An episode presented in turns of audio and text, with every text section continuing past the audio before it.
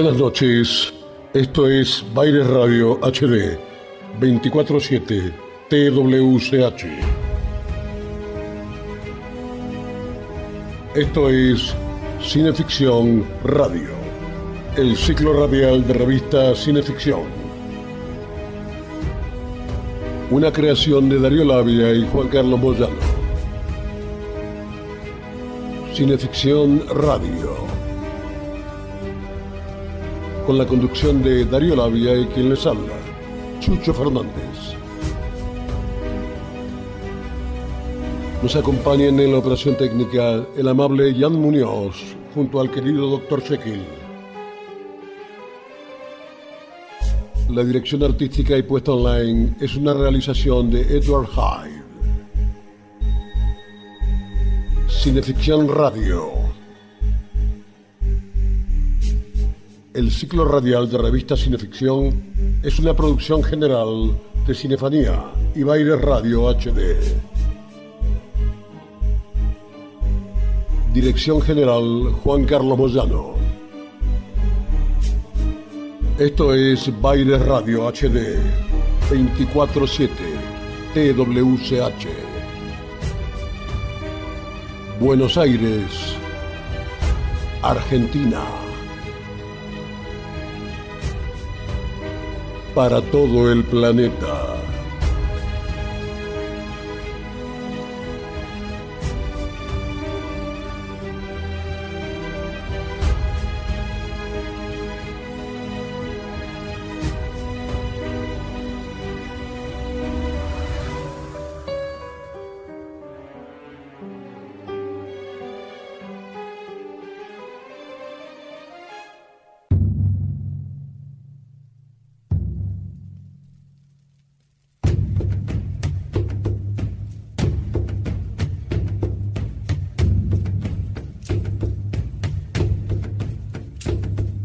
A medida que pasaban las horas, pudo oír el sonido de los tambores nocturnos con más claridad. Desde todos los puntos cardinales, los sonidos venían y se iban, el tambor contestando al tambor.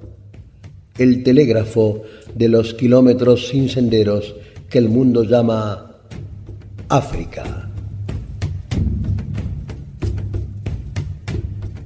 Con indolencia se preguntaba qué decían y con qué exactitud transmitían sus noticias. Extraño, pensó, que ningún hombre blanco haya dominado jamás el secreto de los tambores. Subconscientemente siguió su palpitante monotonía. Poco a poco se percató de que el batir había cambiado ya no se estaban transmitiendo opiniones o noticias sencillas. Hasta ahí podía entender. Había algo más que se enviaba, algo de importancia. De repente se dio cuenta de que fuera lo que fuere ese algo, en apariencia, se lo consideraba de vital urgencia y que por lo menos durante una hora se había repetido el mismo ritmo breve. Norte, sur, este y oeste, los ecos palpitaban, una y otra vez. Los tambores empezaron a enloquecerlo, pero no había forma de detenerlos. Decidió irse a dormir, pero había estado escuchando demasiado tiempo y el ritmo le siguió. Al final cayó en un sueño inquieto, durante el cual el implacable y palpitante staccato no dejó de martillearle su mensaje indescifrable al subconsciente. Dio la impresión de que se despertó un momento después. Una niebla palúdica se había levantado de los pantanos de abajo y había invadido el campamento se encontró jadeando en busca de aliento. Intentó sentarse, pero la niebla parecía empujarle para que siguiera echado. Ningún sonido salió de sus labios cuando se afanó por llamar a sus criados. Sintió que le sumergían cada vez más, más, más, más y todavía más abajo. Justo antes de perder el sentido, se dio cuenta de que estaba siendo asfixiado, no por la densa niebla, sino por un nauseabundo miasma que hedía con todo el horror de la descomposición.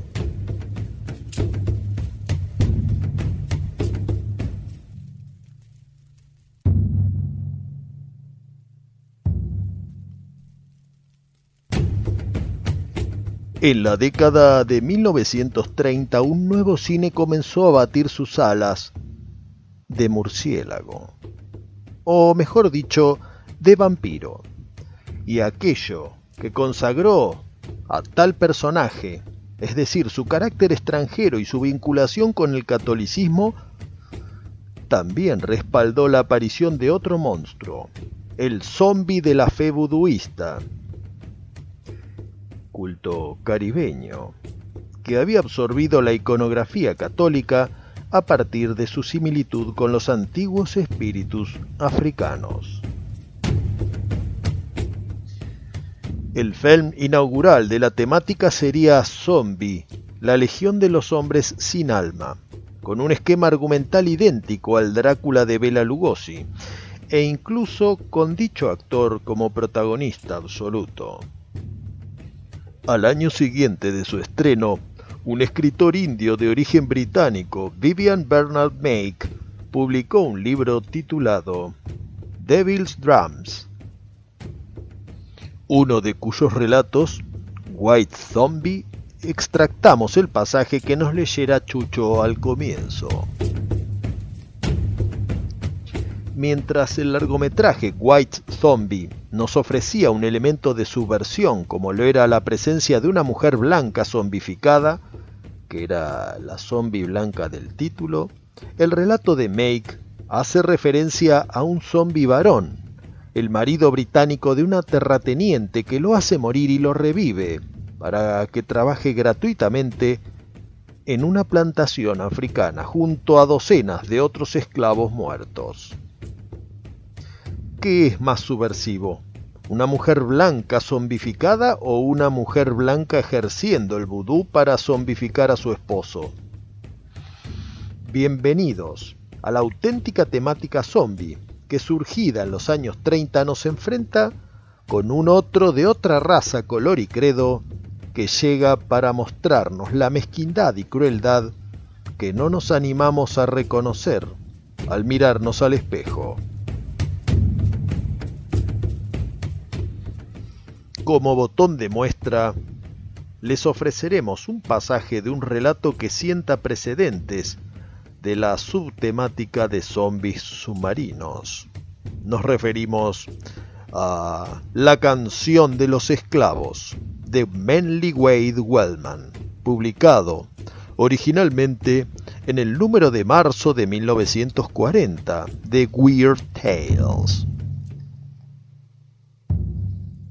Que es otro ejemplo de subversión y si se quiere, denuncia, pues el protagonista es un despiadado tratante de esclavos del 1800 que en alta mar prefiere arrojar al agua una cincuentena de negros encadenados a ser arrestado por un buque de guerra británico luego de que la corona hubiera abolido la esclavitud. Los dejo con la canción de los esclavos de Menly Wade Wellman, naturalmente interpretado por mi camarada Chucho Fernández.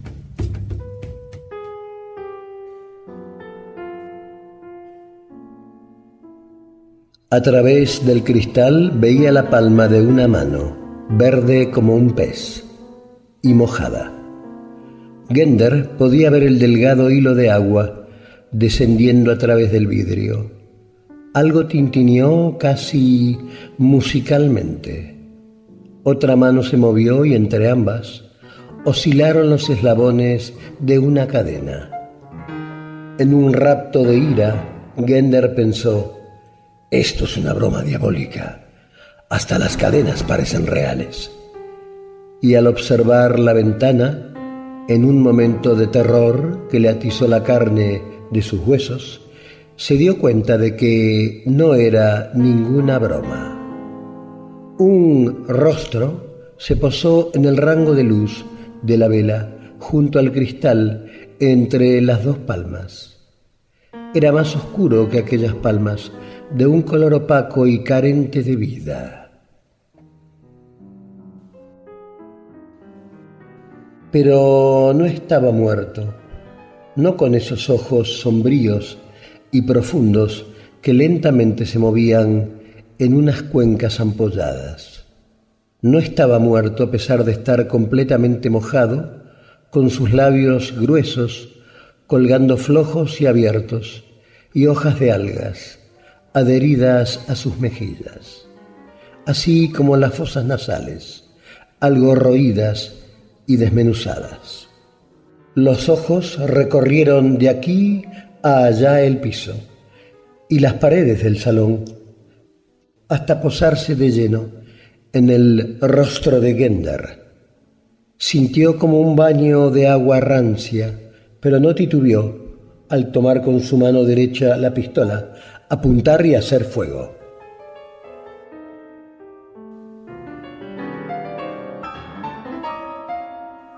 El cristal estalló ruidosamente y cayó en mil pedazos sobre el suelo bajo el alféizar de la ventana.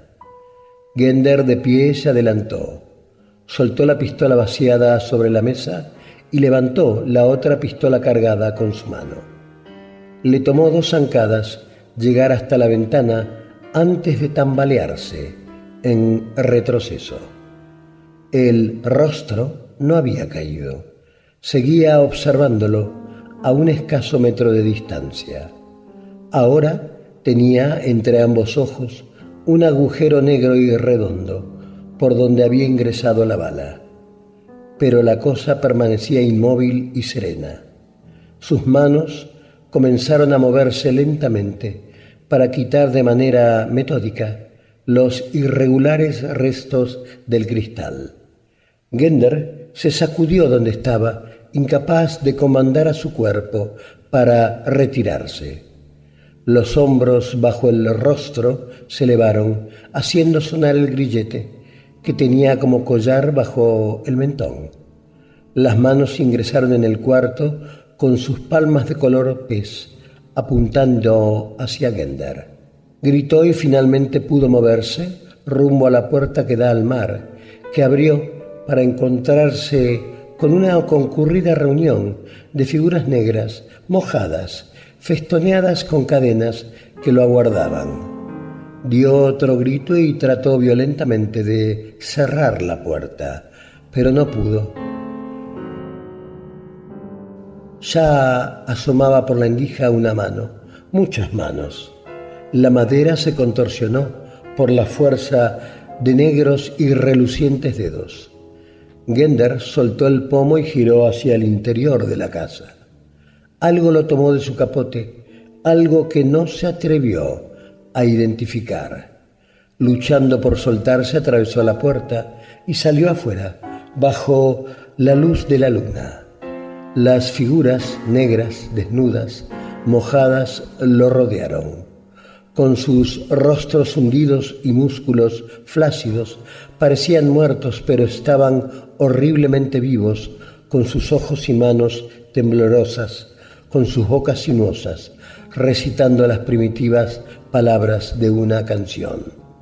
Separados pero unidos por una cadena a través de los grilletes de sus cuellos como un pez horripilante atrapado en la gigantesca línea de algún diabólico pescador. Todo esto, Gender lo atisbó en un instante de momentánea luz de luna, al tiempo que sufría una náusea y vomitaba descompuesto por un espantoso olor a muerte, espeso como bruma.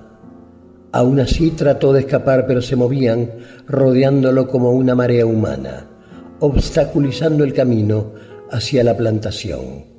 Las manos, esposadas y goteando, se extendían hacia el sur. Su mayor deseo era alejarse de esos dedos empapados, y el único camino libre que quedaba era el que conducía al mar. Corrió hacia la cima del acantilado, desde donde podría saltar al agua y escapar a nado. Pero lo persiguieron, alcanzaron y volvieron a rodear. Recordó que tenía una pistola cargada y disparó hacia el centro del negro cónclave, aunque sin el menor efecto, como sabía que ocurriría. Algo lo atrapó. ¿Era una garra inhumana? No, era un collar de metal, con una cadena, un collar que tiempo atrás se enredó contra el metal de un ancla cuyo navío arrastró por el fondo del océano toda una línea de hombres encadenados. Trató de moverse y esquivarlo, pero con un chasquido se cerró en torno a su cuello. ¿Estaba frío o estaba al rojo vivo? se dio cuenta con un horror impreso a fuego en su corazón de que era el último de esa terrible procesión de encadenados. Recobró la voz. No, no, suplicó. No, en nombre de... Pero no llegó a pronunciar el nombre de Dios, ya que la multitud se abalanzó de repente hacia el borde del acantilado con un grito que surgió al unísono de todas sus gargantas muertas.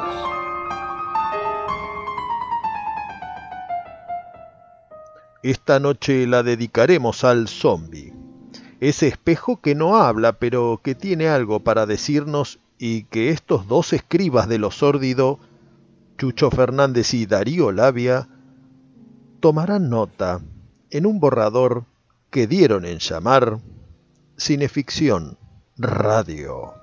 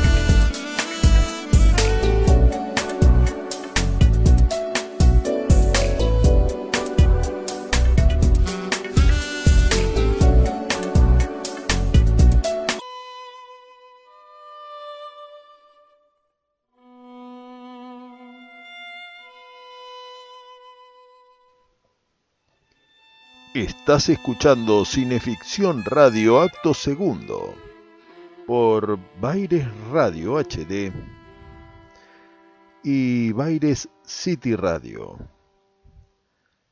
Y ahora me complace mucho presentarles a mi camarada Chucho Fernández. ¿Cómo anda? ¿Cómo le fue la semana? Están circulando ciertas versiones de que habría triunfado el amor. ¿Es verdad eso? El pueblo quiere saber de qué se trata. Cuente. ¿Cómo le va, querido jefe Labia? Darío Labia. ¿Cómo anda? ¿Bien? ¿Qué cuenta?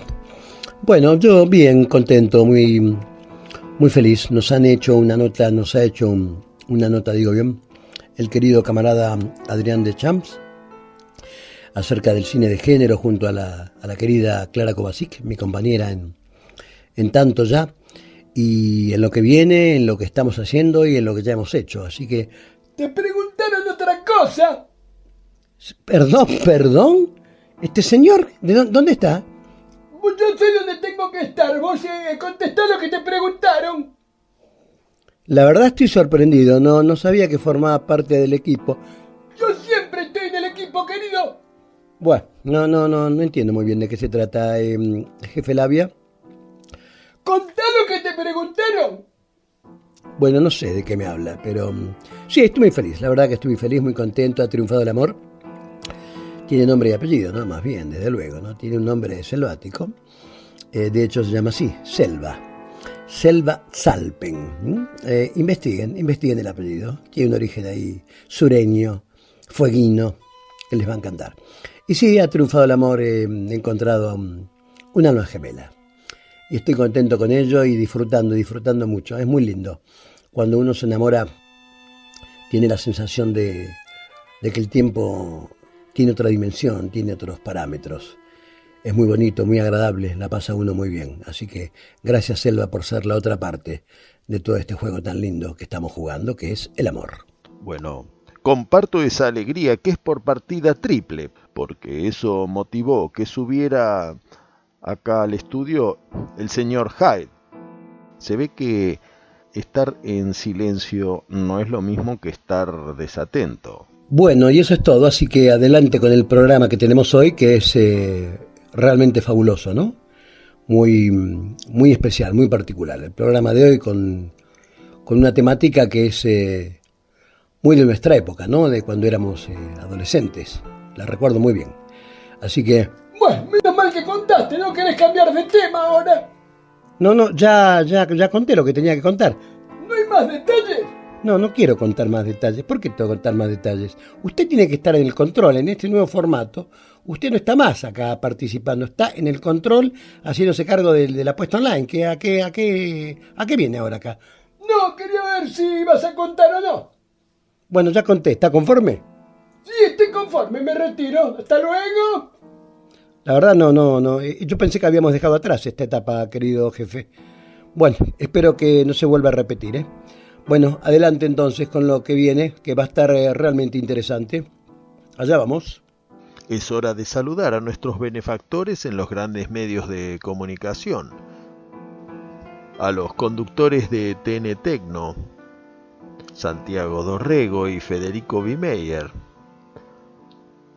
A Alexis Puig, a que felicitamos por el excelente arranque que ha tenido en materia de oyentes con cultura pop, a Sebastián de Caro, que está con Un Mundo Feliz en Radio Sí, y a Marcelo Pocavida, que está siempre los viernes con Body Bag Chucho, viste que el otro día se te ocurrió esa gran, gran idea. Bueno, vos sabías que las ideas no se matan, pero se roban. Por eso, para evitarlo, podés registrarlo y para ello nada mejor que Estudio Iacona, donde José y Estanislao Iacona te aconsejan la mejor manera de registrar y proteger tu marca o patente. Quiero mandar un saludo grande también a Futark Remeras, que lo pueden encontrar en Instagram. Bueno, Futark, además de ofrecer una amplia, variada gama de remeras con motivos monstruosos, con motivos fantásticos, tienen todas nuestras publicaciones, los breviarios, la revista Significción y el libro de oro. Y muy pronto tendrán también el nuevo número de cineficción y una nueva publicación de relatos fantásticos. Bueno, hoy tenemos un programón porque es un tema bastante enjundioso el que tocamos, el tema de los zombies.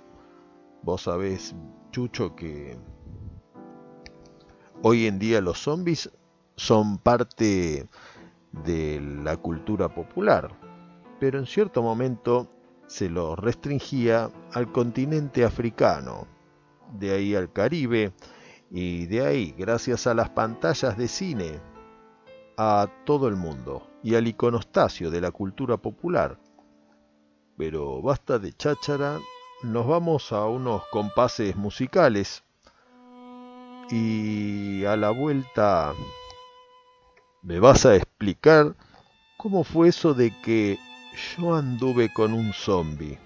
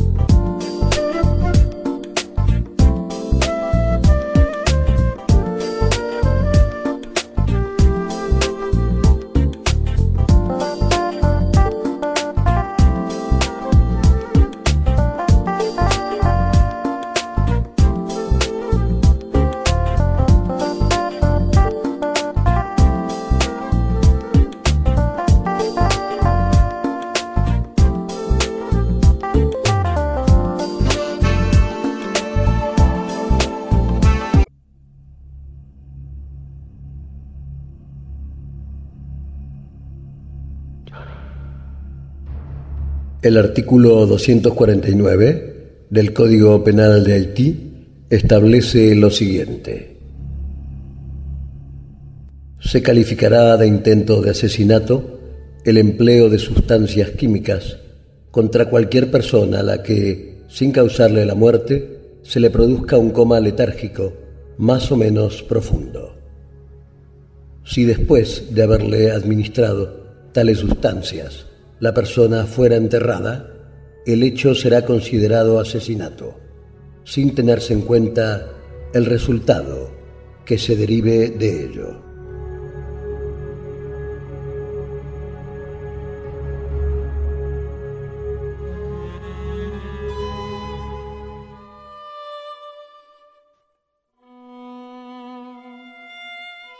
Seguimos en Cineficción Radio acto tercero, por Baires City Radio y Baires Radio HD.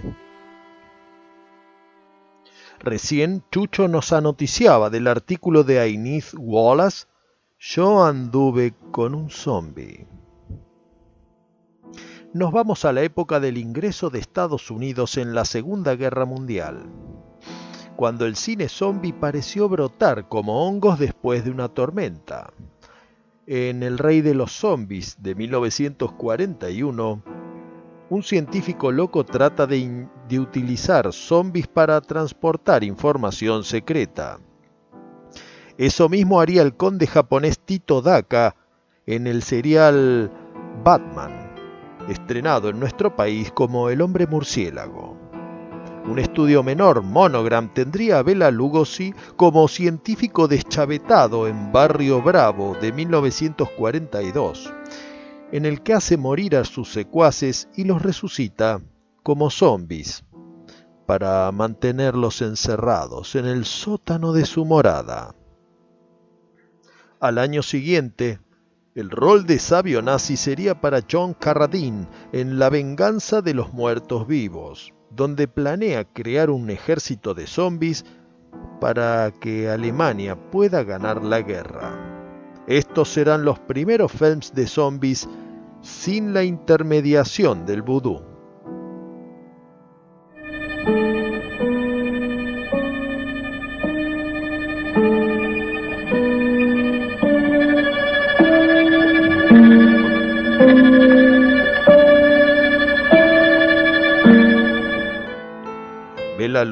Volvería al ruedo con El Brujo de 1944, intentando curar a su esposa de una maldición que la ha vuelto zombie.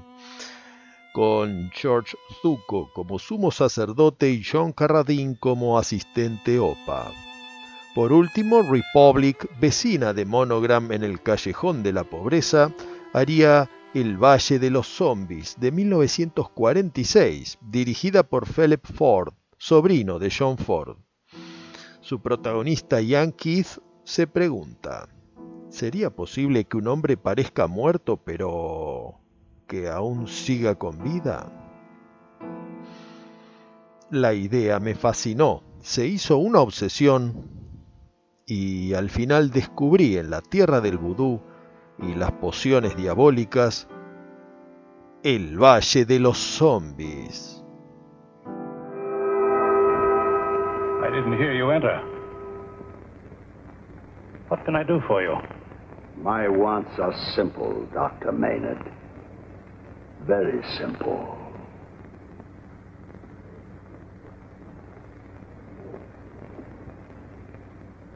Blood.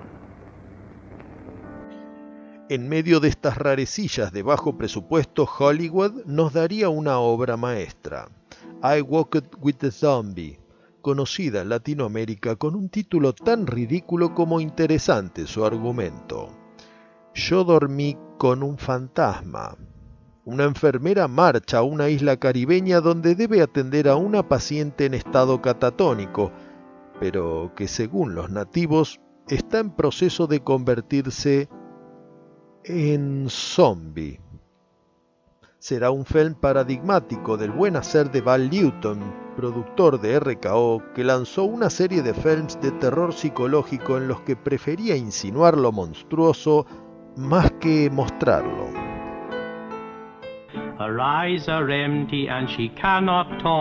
And the nurse has come to make her walk. The brothers are lonely and the nurse is young, and now you must see that my song is sung. Woe, ah, me, shame and sorrow for the family. El origen del film provino de Charles Kerner, vicepresidente del RKO, hoy más recordado por haber despedido a Orson Welles de su plantilla de empleados que por haberse percatado de las posibilidades de un artículo publicado en la revista American Weekly, cuyo título era Yo caminé con un zombie.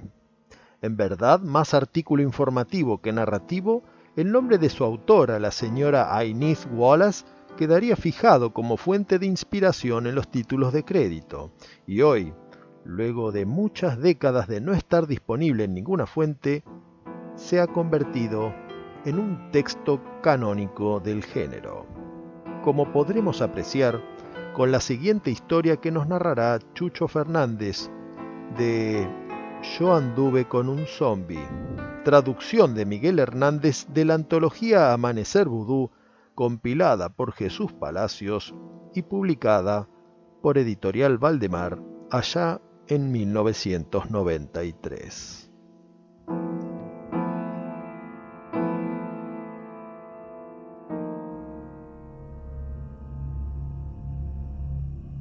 No hace muchos años, cerca del famoso Puerto Príncipe, ocurrió un incidente que inmediatamente me recordó a los zombies. George McDonough, un hombre blanco que había llegado a Haití, se enamoró de una joven nativa, finalizando su amor por ella cuando una muchacha blanca se enamoró a su vez de él. Así fue como abandonó a Gramercy por Dorothy Wilson y se casó con ella. Pero no había terminado aún con Gramercy, cuyos feroces y primitivos celos resultaron algo que era mejor evitar. No llevaba aún un año de casado cuando su joven esposa cayó misteriosamente enferma y murió. Dos noches después de su entierro, se descubrió que su tumba había sido removida. Seis meses después, una misteriosa historia comenzó a propagarse. Se decía que en las horripilantes laderas de Morne Diable, próximas a la frontera dominicana, había un grupo de esclavos zombies.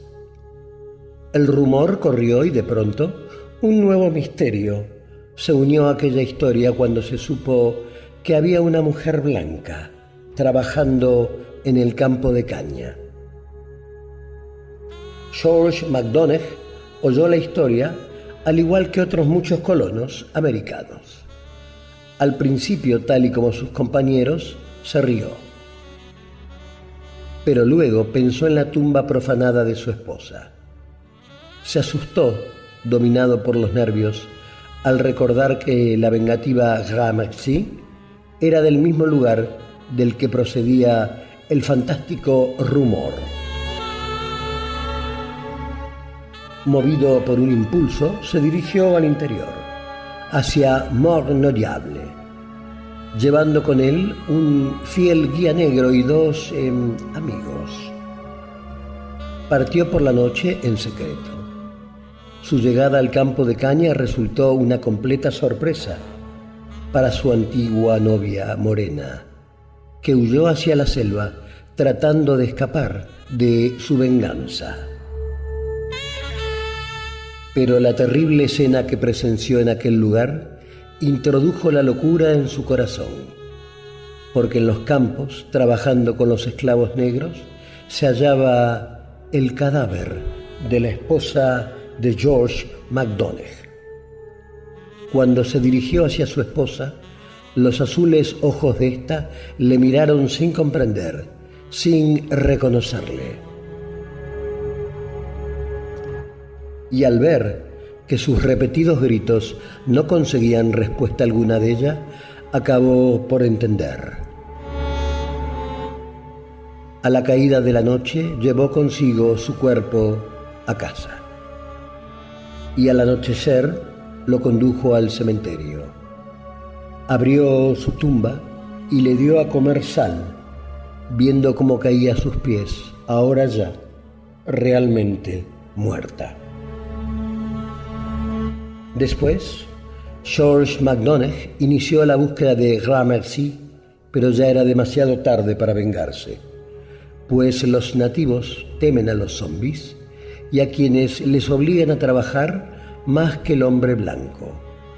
Y enterados del crimen, antes de que George MacDonagh pudiera llegar a Morne Nodiable para matar a la bruja, ellos mismos, su propia gente, la asesinaron brutalmente.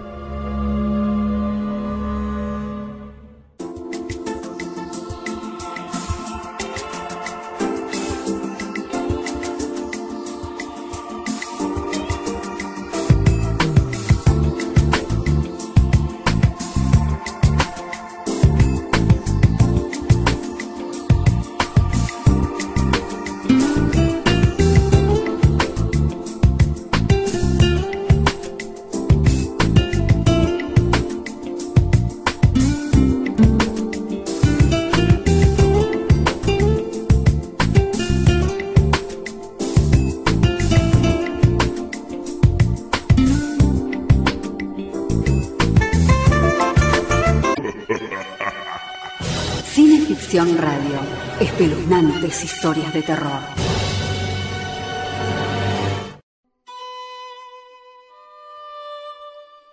Esto es Cineficción Radio, acto cuarto por Baires Radio HD y Baires City Radio.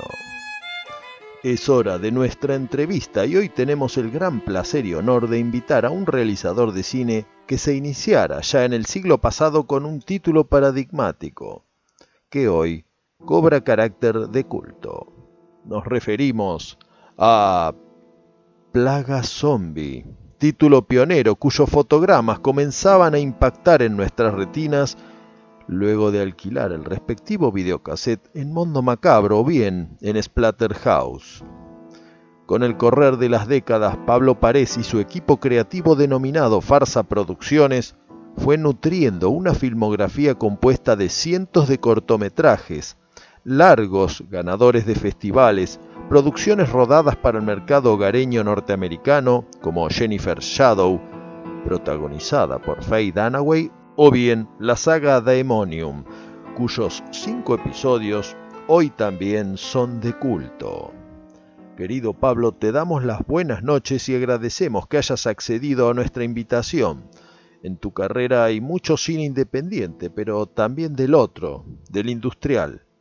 ¿Cómo convive el realizador independiente de Plaga Zombie con el de 100% lucha y dónde entra en esa dualidad el director de Jennifer Shadow? A ver, en su momento es medio un choque, digamos, cuando nosotros nos autoenseñamos, hicimos como una carrera muy, autodidacta durante muchos años, filmamos varias películas y después me llaman para hacer una película industrial eh, como Jennifer Shadow o unos años después 100% Lucha, El amo de los clones. Entonces en ese momento fue un choque fuerte porque el método con el que nosotros lográbamos hacer las películas es muy distinto al método industrial. La gente que filma independiente, cada uno inventa su propio método y uno tiene que tener mucha flexibilidad para adaptarse como al método de cada realizador. Porque cada uno va, hace lo que quiere, no hay reglas, básicamente. Lo, único importante es que quede bueno el resultado final. En cambio, el cine industrial tiene como una forma muy estandarizada de hacerse, que es muy difícil de, de romper. Porque como trabaja mucha gente en los equipos industriales, 20, 25 personas, es muy difícil inventar un método nuevo y que toda esta gente se adapte.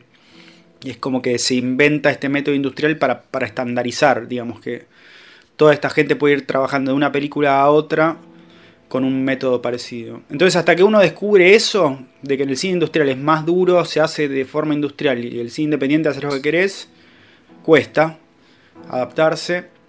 Pero después cuando uno ya conoce los dos métodos ya está. Tipo, decís, bueno, esta película es industrial, la filmo lo mejor que puedo de forma industrial y esta es independiente y me invento mi propia forma, la mejor posible para esta película. Con los años la verdad que lo que aprendí es que todas las películas tienen como desafíos y problemas muy particulares y muy distintos y nunca tuve un proyecto que no presente problemas o desafíos o quilombos o cosas a resolver. es así. Hacer cine es resolver quilombos entonces, nada, cuando tenés cine independiente tenés un tipo de quilombo, cine industrial tenés otro tipo de quilombo. Pero nada, es como que hay que amigarse con que la forma perfecta de, de hacer una película no existe. Siempre va a ser resolver problemas para lograr el mejor producto posible. Y después a nivel resultado me parece que no, no, depende si la película es independiente o industrial. Yo tengo cosas hechas con muy poca plata que son de las mejores que hice y cosas hechas con mucha plata que, son de las peores. Así que el resultado de la obra va por otro lado completamente distinto. Ya dueño de una trayectoria de tres décadas, ya que comenzaste tempranamente a empuñar la cámara, ¿qué opinión te merece la evolución y desarrollo actual del cine fantástico argentino? yo cuando arranqué a hacer cine no había cine de género argentino, había muy poquitas, algunos intentos muy tímidos que no, no llegaban. Yo recién la primera que recuerdo fue Moebius, la película financiada por la Universidad del Cine, que era un poco de ciencia ficción. Em, y después nosotros veíamos, yo que sé, los sketches que hacía Pippo Chipolati, que eran un poco fantásticos en la TV Ataca uno rascaba de donde podía, ¿no? O Hijitus, que bueno, no es ficción, no es cine, pero era fantástico. Como que los fanáticos de esto buscamos de donde se pueda. Y bueno, después llegan las cámaras de video y todos empezamos a filmar y se vuelve a se pone un poco más fácil hacer cine y ahí aparece como esta explosión de cine fantástico, de terror nacional, explosión, digamos. Se, se empezaron a hacer películas tanto independientes como industriales, bastante, se empezó a armar un circuito pero que ese circuito nunca logró romper y llegar al mainstream. Apenas tuvo unos coqueteos muy sutiles en algún momento, con la película yo que sé, Sudor Frío, o alguna que otra más que no se me, no se me viene a la cabeza ahora. Eh, Kryptonita le fue bastante bien, digamos que, que después hicieron la serie Nafta Super. Hubieron como algunos momentos en que el gueto, este circuito muy cerrado de cine fantástico, logró tocar como lo popular. Y ahora es como que sigue, toda esa gente sigue filmando, estamos todos en actividad, la verdad se está filmando. Eh, nos vamos adaptando, en alguna época hay más plata del Estado, en otra época no, en alguna época hay que hacer películas chicas, en otra puedes hacer películas grandes, pero seguimos. Lo que en calidad se está mejorando muchísimo, las pelis ya estamos logrando cosas bastante dignas o cosas que le podés mostrar a cualquier persona y las disfruta, como Aterrados, por ejemplo, o en mi caso Daemonium ya es como un poco más potable para todo el mundo. Lo que siempre cuesta es romper esta burbuja y romper y llegar a un público más grande. Es imposible, es como que esto es endogámico y estamos todos con todos y nos cuesta muchísimo llegar a más público. Ese es eh, como el desafío. Los dos grandes desafíos del cine actual nacional son los guiones, profesionalizarnos en lo que es hacer un guion. En un momento nos profesionalizamos con la fotografía, en otro momento con el arte, en otro momento con los efectos bueno, llegó el momento de profesionalizarse con el guion y eh, la difusión, llegar a más gente. Vayamos un poco a los comienzos. ¿Cuál fue tu primer contacto con el cine de zombies? Y con una pistola en la cabeza, te dan a elegir entre dos bastiones de dicha temática, George Romero o Peter Jackson. Los muertos vivos a, mí, a, mis amigos, Hernán, Sáez, a Walter, Cornás, los, que éramos del grupo de chicos, nos llegaron más, la verdad, por el regreso de los muertos vivos, la película de Dan O'Bannon, que por eh, La Noche de los Muertos Vivos de la de Romero. Eh, pensá que nosotros éramos de, barrio, entonces llegaban las pelis en videoclubs. Y bueno, por ejemplo, por eso llegó por mal gusto la primera película de Peter Jackson, que son una especie de zombies extraterrestres. Esa se editó en VHS y esa la pudimos ver. Así que sin duda somos más de, de Peter Jackson y Sam Raimi, el director de Evil Dead, que de George Romero. Yo a Romero después lo conocí más de grande cuando aparece el videoclub Mondo Macabro, eh, en que íbamos a Capital a alquilar las películas y volvíamos. Y ahí pudimos ver todas las de Romero y cuando apareció el, DVD también. Y me encanta. Pero la verdad que en, las bases tenemos más a mal gusto. Regreso de los Muertos Vivos, Evil Dead, digamos, que, a las pelis de, de Romero. Esta noche la dedicamos al cine de zombies, un tema hipercomercializado a través de infinidad de realizaciones y series. ¿Cuáles son tus películas de zombies de cabecera? Yo trato de ser bastante abierto con los gustos y, de disfrutarlas las películas. Siempre digo que me gusta toda película que no tenga demasiadas cosas malas. Digamos, si no le tengo que perdonar demasiado, está todo bien.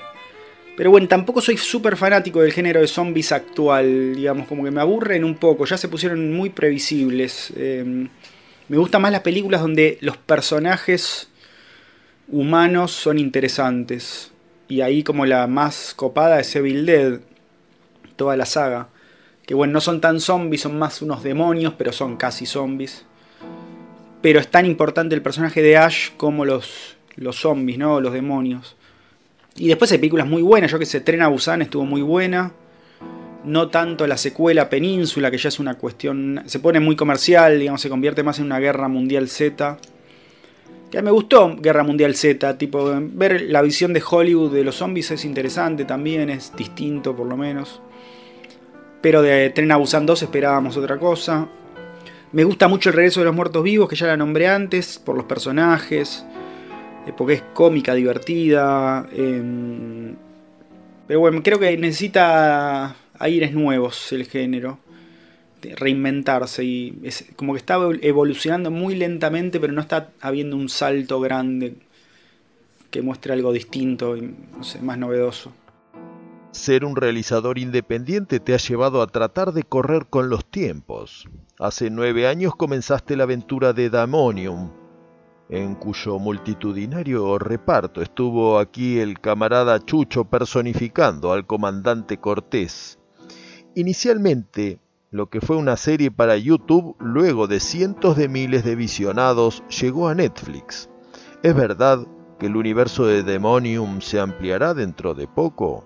Y bueno, sí, Demonium fue este proyecto que nos tomó un montón de años, independiente, muy artesanal, pero mucho trabajo, le pusimos mucho cariño, mucho amor, eh, hicimos todo lo posible, queríamos realmente sumar un granito de arena ¿no? al cine nacional y el grupo, nosotros seguimos charlando, digamos, con todos los, principales, pero la realidad es que fuimos cambiando mucho. Algunos ahora son padres de familia y están muy ocupados. Fuimos cada uno tomando sus, sus caminos, pero igual estamos en, contacto. Y lo que tiene Demonium es que es un proyecto grupal, la verdad. Fuimos muchísimos los que colaboramos, así que si, si el grupo empieza a cebarse y a, coparse con hacer un capítulo nuevo, haremos un capítulo nuevo. No depende de nadie, de ningún individuo, sino de, todas, de todos. Es un proyecto muy grupal, digamos, ¿no? El nombre del director aparece muy atrás en los créditos. Eh, es una cosa muy colaborativa, así que si, si, si, empieza, si nos empezamos a cebar entre todos y, empiezan a haber ganas para hacer un nuevo Demonium, haremos un nuevo Demonium. Hay plata todavía de la venta a Netflix, o sea que se podría hacer con un, un presupuestito, yo qué sé. Estaría bueno. Este petit apocalipsis que tratamos de remontar ha impuesto un parate casi absoluto al cine. ¿Qué planes y proyectos tenés para el momento en que se puedan llevar a cabo? Este parate realmente sí está siendo terrible para el cine y para la cultura nacional. Terrible, digamos, hay muchos que no van a no van a seguir después de esto, me imagino, porque si ya era difícil hacer cine antes, ahora está más complicado todavía. Eh, yo por suerte tenía una película que estábamos terminando de editar, que la, estamos editando ahora, ya estamos por entrar a hacer el sonido y los efectos, que la grabamos pre-pandemia. Así que em, se llama Pussy Cake, una película fantástica también, con hay, hay algunos zombies. Así que esa película estamos avanzando muy lentamente porque tampoco sabemos cómo estrenarla. Digamos, ya no, no están habiendo festivales o, muy limitados, eh, entonces no hay cines, estamos como ahí en una encrucijada de ver qué hacemos. Y yo en paralelo me puse a filmar una peli acá, apenas arrancó la cuarentena me puse a escribir un guion, dije, bueno, a ver algo que pueda pasar acá en Aedo, de donde soy yo, o alrededores, como que pueda producir sin demasiado despliegue. Finalmente, tras tres meses de trabajo, logré tener un guion y ahora estoy filmando eso muy de a poquito, acá en casa, con algún vecino, con mi novia que vive acá conmigo, eh, que es una comedia romántica bizarra, al estilo de Ted o con un poco de los Muppets y divertida. Así que bueno, estoy con cosas, pero nada que tenga una proyección económica, lo cual me preocupa un montón. Yo, trabajo en realidad haciendo publicidades de juguetes y como en China esto arrancó antes, que es de donde vienen los juguetes, a mí se me paró antes todavía. Yo estoy ya desde enero parado, sin trabajo, estirando ahorros o lo que puedo.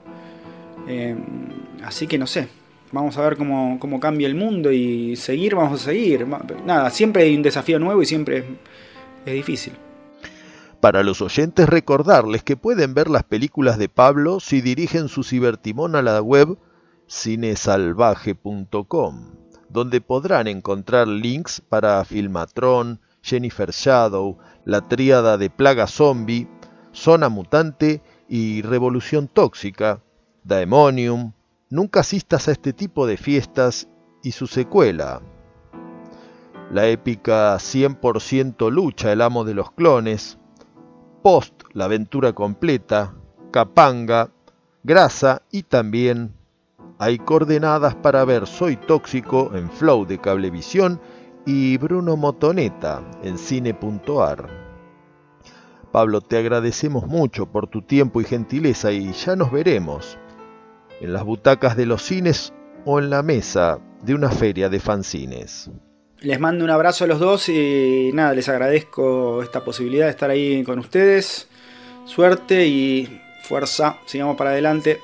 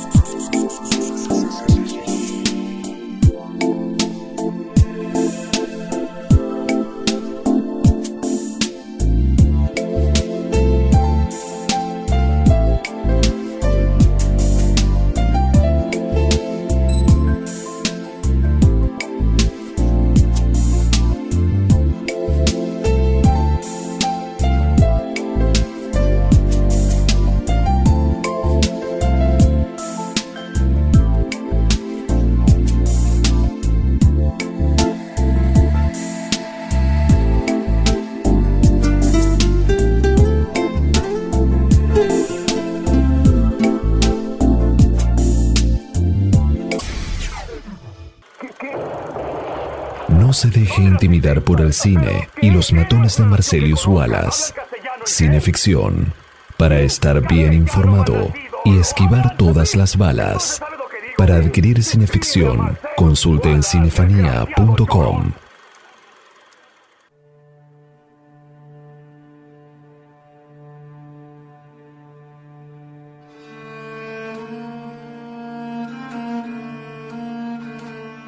¿Cómo era posible? Pensó el científico, de que su tratamiento devolviese la vida, pero no el sano juicio. Había experimentado solamente con animales menores, pero ¿quién podía asegurar que un conejo o un cerdito de Guinea reanimados poseían actividad mental normal? Tal vez solamente el organismo físico pudiera recuperar la vida, pero los procesos mentales permanecían muertos. Tal vez, después de todo, había algo llamado alma o espíritu que se evaporaba del cuerpo al momento de la muerte y no podía ser restaurado. El doctor Faham tembló a pesar del calor del sol.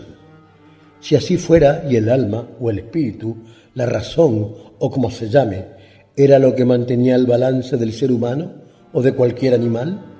Si esta inexplicable y desconocida materia estuviera ausente al momento de revivir a los muertos, entonces que Dios nos asista. Maldijo el día en que descubrió ese compuesto. En vez de traer un beneficio a la humanidad, había provocado destrucción. Había creado seres inmortales carentes de todo rastro de humanidad, amor, afecto, bondad, inteligencia, conocimiento del bien o del mal, autocontrol y cualquier otro atributo humano. No podían ser destruidos y podían propagarse, con lo cual, lenta pero irrefrenablemente, podían llegar a ocupar el mundo, excluyendo a otros seres. Los muertos resucitados y su progenie continuaban. Ni siquiera podían destruirse entre sí. El mundo se convertiría en un infierno como ni el Dante soñara. ¿Será posible semejante calamidad? Pensaba el doctor mientras conducía rumbo a la ciudad.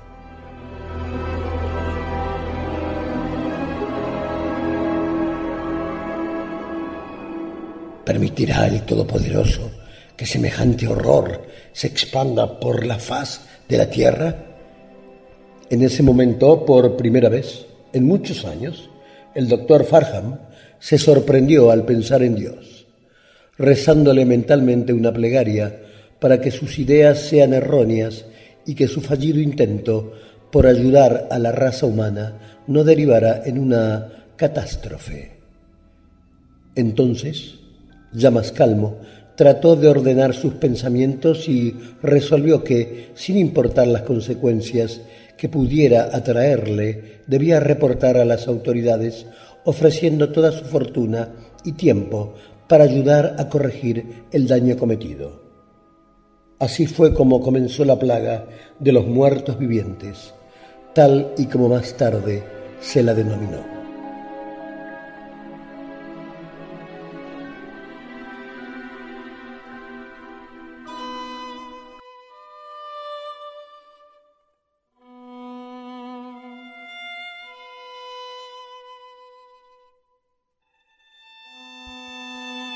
Suena Cineficción Radio, quinto acto por Baire City Radio y Baires Radio HD. Recién Chucho nos leía un pasaje de La plaga de los muertos vivientes, relato de Alpheus Hyatt Verrill, raro y olvidado precedente de la temática publicado en el décimo número de Amazing Stories de abril de 1927.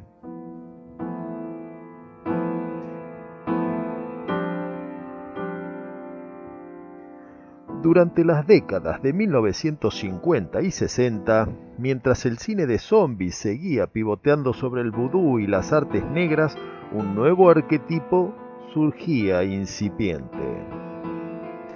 los muertos reanimados, preferiblemente por la intervención de algún científico o bien por indetectables influencias extraterrestres.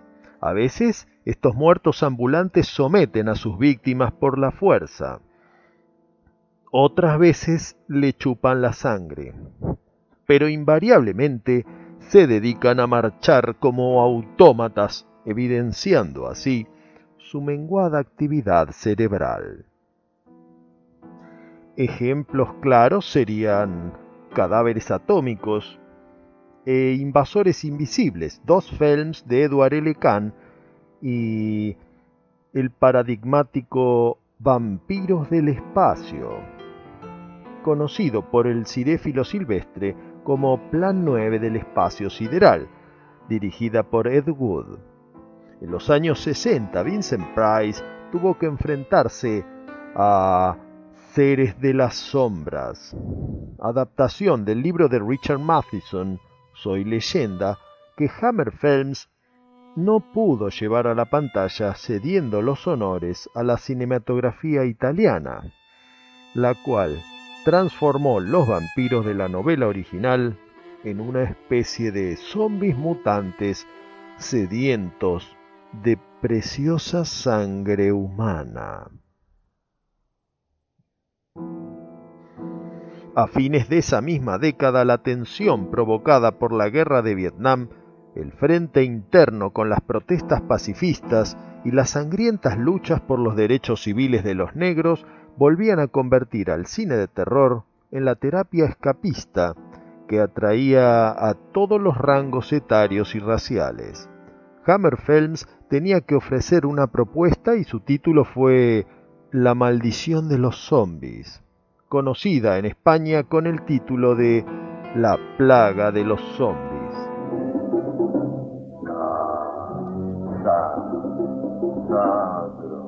En una aldea de Cornualles, un terrateniente realiza ritos de magia negra para transformar a sus obreros en zombies y de esta manera tener mano de obra gratuita que le evite pagar cargas sociales y ART. Su director John Gelling diría en entrevistas que se trató de un film con sutil trasfondo político. Según sus palabras, una bizarra reflexión acerca del sistema capitalista, que nos obliga al trabajo forzado, al trabajo zombie.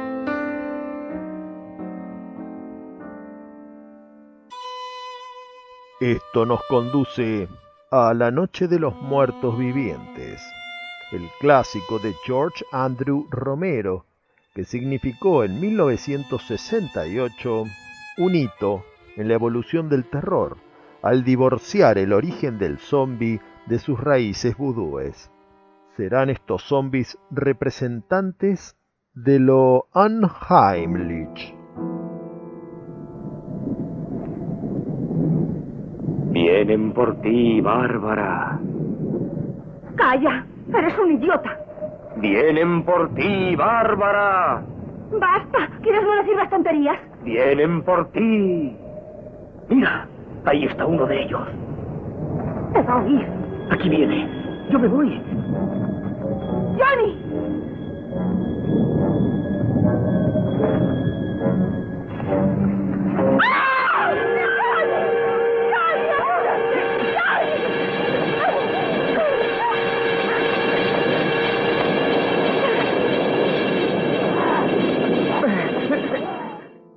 La apariencia horrenda, pero a la vez doméstica de estos muertos vivientes nos obligan a delimitar en nuestra mente qué clase de barrera nos separa de ellos.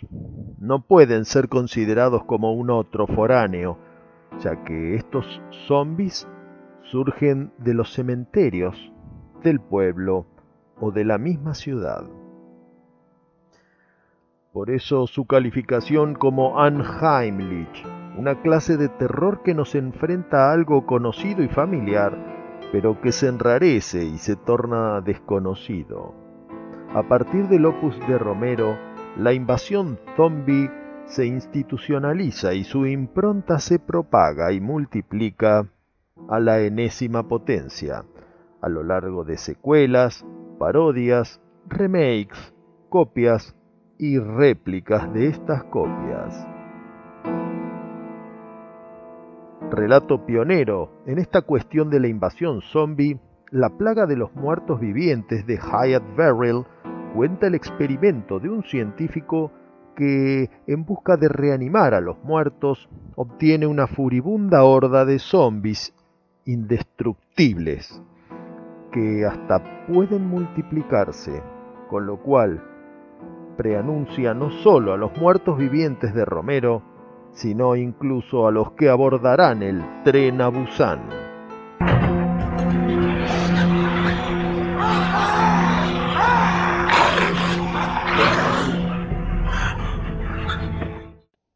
Los dejo con Chucho Fernández y otro extracto de La plaga de los muertos vivientes de Hyatt Verrill.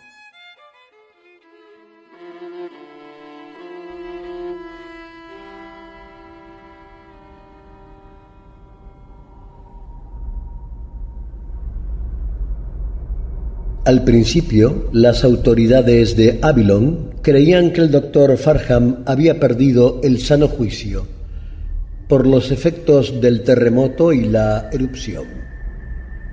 Pero unas horas más tarde, cuando los sobrevivientes de una partida de rescate reportaron que el pueblo y el vecindario estaba lleno de sanguinarios salvajes y que tres miembros de la expedición habían sido atrapados, asesinados y descuartizados, las autoridades decidieron tomar cartas en el asunto, aún desconfiando del relato del doctor Farham acerca de haber resucitado a los muertos o de que estos salvajes fueran inmortales.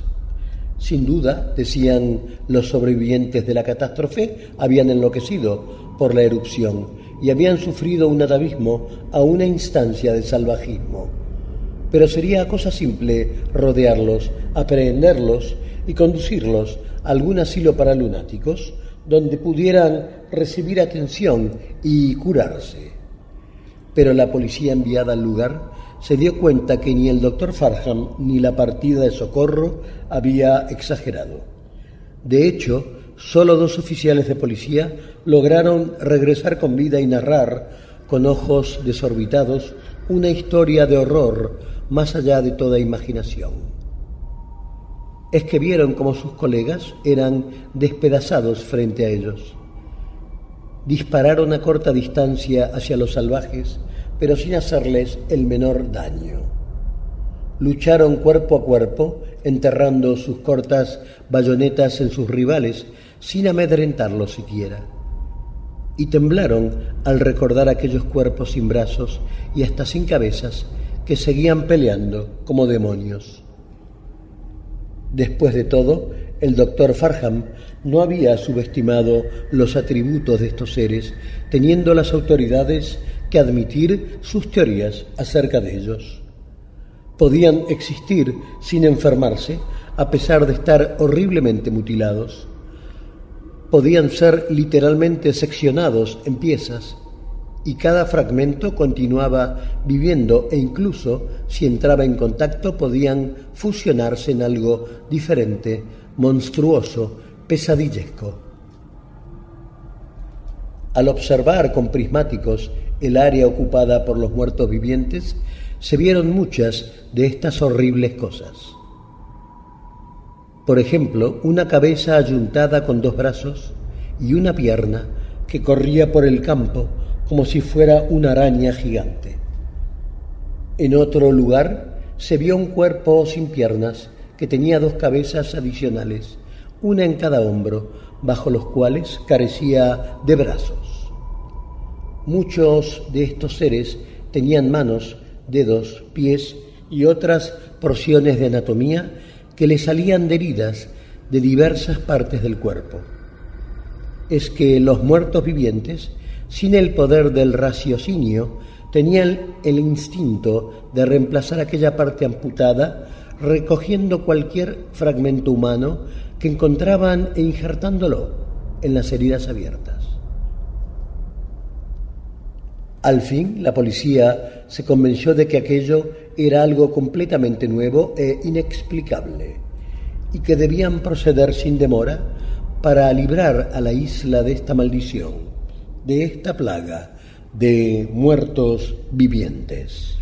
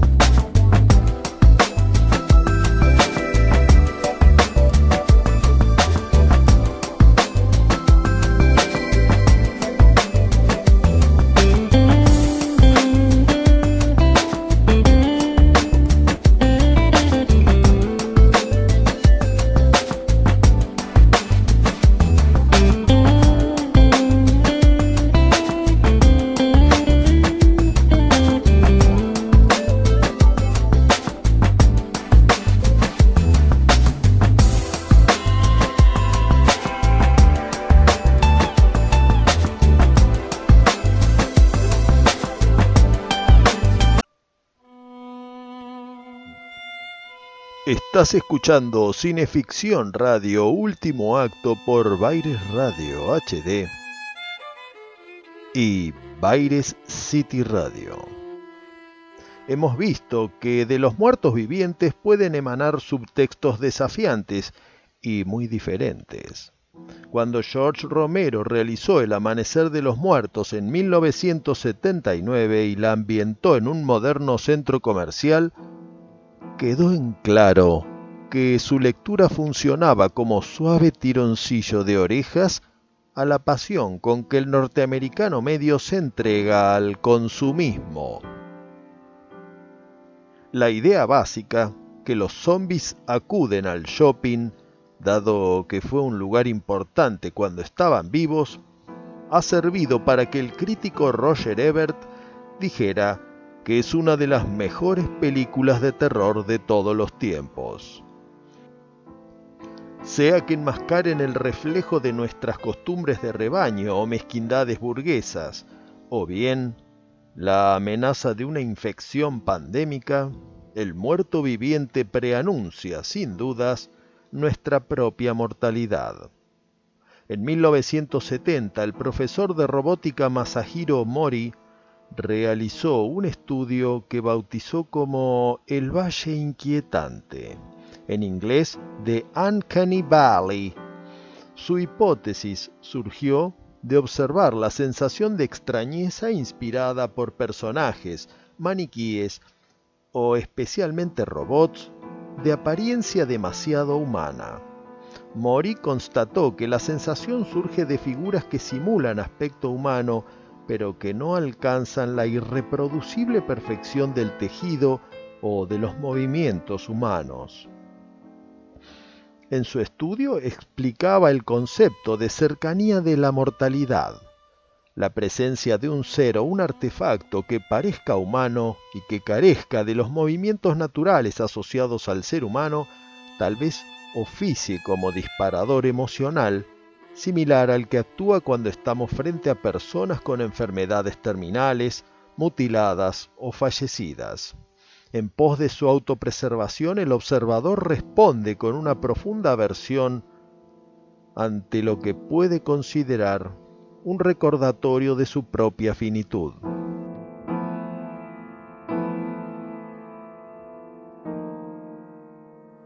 Según el Valle Inquietante de Mori,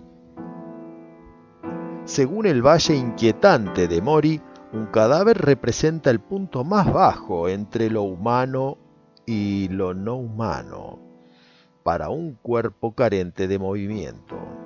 A pesar de que el zombie sí está dotado de movimiento, nos es menos familiar que un cadáver, el cual, por más repulsión que nos inspire, es algo, sin dudas, natural entre más familiar nos sea el cadáver, por ejemplo, perteneciente a una amistad o a una pareja, más cercana nos resultará su apariencia humana. entre más perturbadora e inesperada sea la apariencia del zombie, por ejemplo debido a su grado de descomposición, más bajo estará en el valle de la escala de Mori. Más sensación unheimlich, siniestra, nos dará. Tal vez esta fibra íntima que nos recorre a todos los que aún respiramos y tenemos pulso se propusiera tocar Dorf McCluskey en su relato Cuando caminan los zombies, publicado en el número de septiembre de 1939 en la paradigmática Weird Tales. En su capítulo Zombie Pulp de la antología La plaga de los zombies y otras historias de muertos vivientes, publicada por Valdemar en 2010, don Jesús Palacios resalta cómo el autor se regodea en la descripción de sus zombies mostrando claramente su truculenta naturaleza de auténticos muertos vivientes. Pero mejor que decirlo es sentirlo, y para ello los dejo en manos de Chucho Fernández, con Cuando caminan los zombies, de Dorp McCluskey.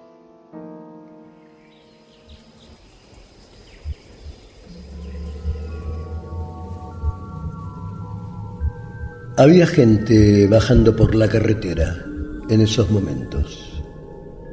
Gente gris, polvorienta, que avanzaba lentamente hacia la casa. Parecían casi del tamaño de muñecos, porque la habitación en la que Tony había sido encerrado estaba en un lateral de la casa y, mucho antes de que la carretera girara hacia el parque, los caminantes quedaban fuera de su campo de visión. Pero cuando Tony los observó más detenidamente, sus nervios se crisparon. Andaban tan lento, tan lánguidos, arrastrando los pies. Con frecuencia se chocaban unos con otros y con las piedras de la carretera, como si estuvieran ciegos andaban como soldados con neurosis de guerra que hubieran salido de algún hospital del infierno. Y es que muchos estaban lisiados. Uno de ellos andaba extrañamente inclinado, encorvado, como si tuviera el pecho machacado contra la columna. A otro le faltaba media pierna desde la rodilla y en vez de una pierna artificial llevaba un palo, atado con una cuerda que se le hundía varias pulgadas en el muñón. Un tercero tenía un solo brazo y otro era delgado como un esqueleto. En nombre de Dios, ¿de dónde salían estos peones lisiados? Y entonces un grito ahogado sacudió la garganta de Tony. Bajando solo por la carretera y andando igual de exánime que el resto, había otro peón vestido de gris.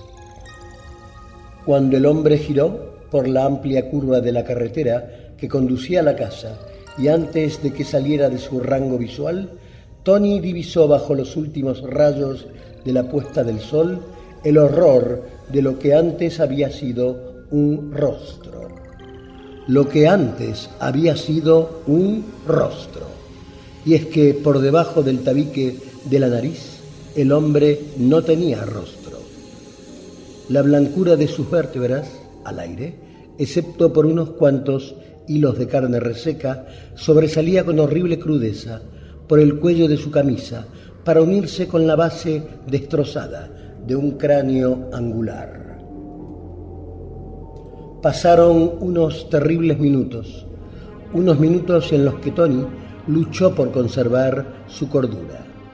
Finalmente se arrastró débilmente hacia la puerta, con una única idea en mente, escapar de aquel lugar demencial.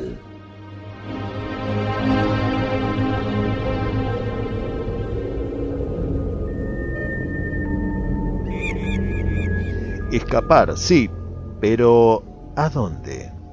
¿Se puede escapar del diario aplazamiento de lo inevitable? Y si escapamos, ¿dejará alguno de nosotros para la posteridad algo más que unos huesos y esos cartílagos osificados que son duros hasta para los gusanos? ¿Alguno de nosotros será capaz de escuchar el mensaje de los zombies? ¿O solamente podemos ver lo superficial? Para pensar y reflexionar. Hasta dentro de siete días.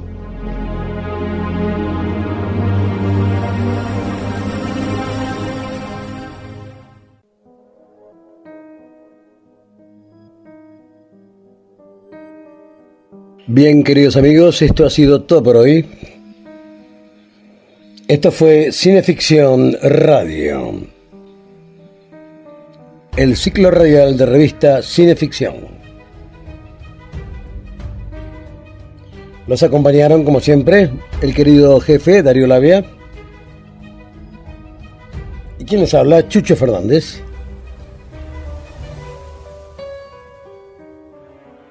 En la operación técnica se encuentra el querido, el siempre eficaz Dr. Jekyll. Y la puesta online es una realización de Edward Hay, que hoy nos ha venido a visitar al estudio. Así es. Así acá veo.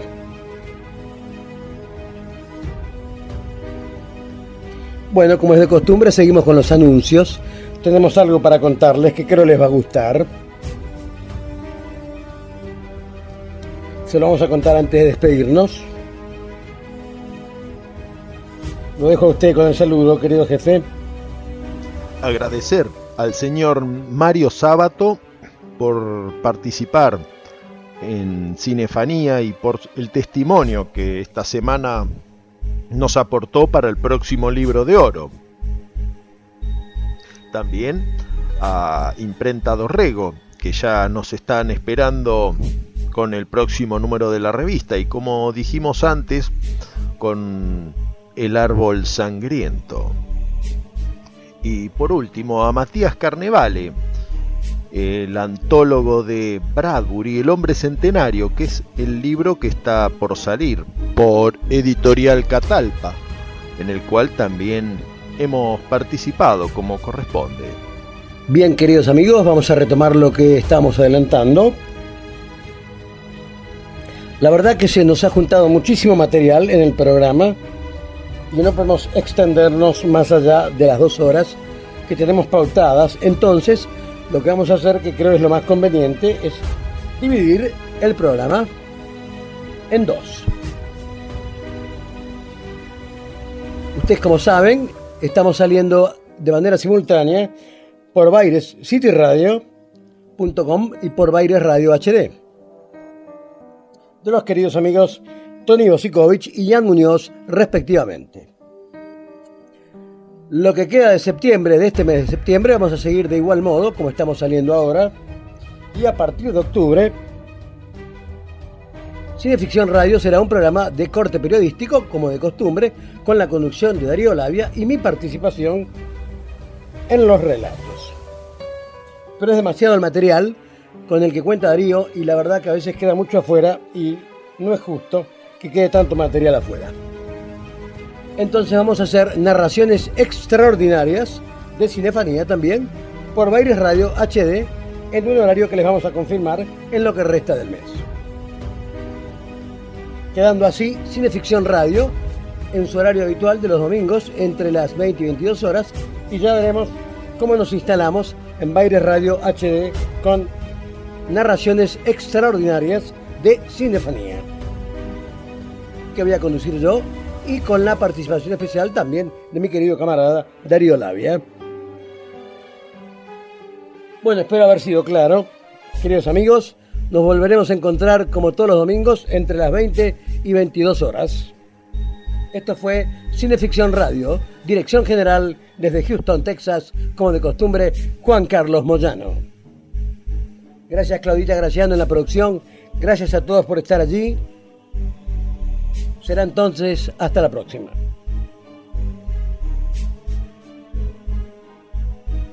Cuando quiera, doctor, puede ir llevándoselo. Gracias a todos nuevamente. Fuera del aire, gracias.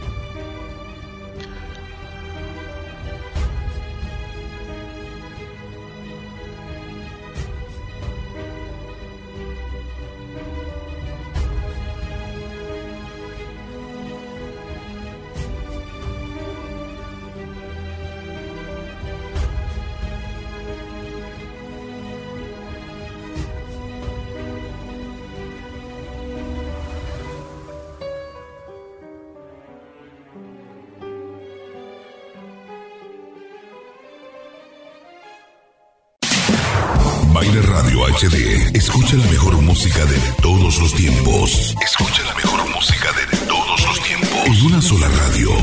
24-7. Solo acá en 24-7. Solo acá en TWCH. Para el planeta. Buenos Aires, Argentina. Buenos Aires, Argentina.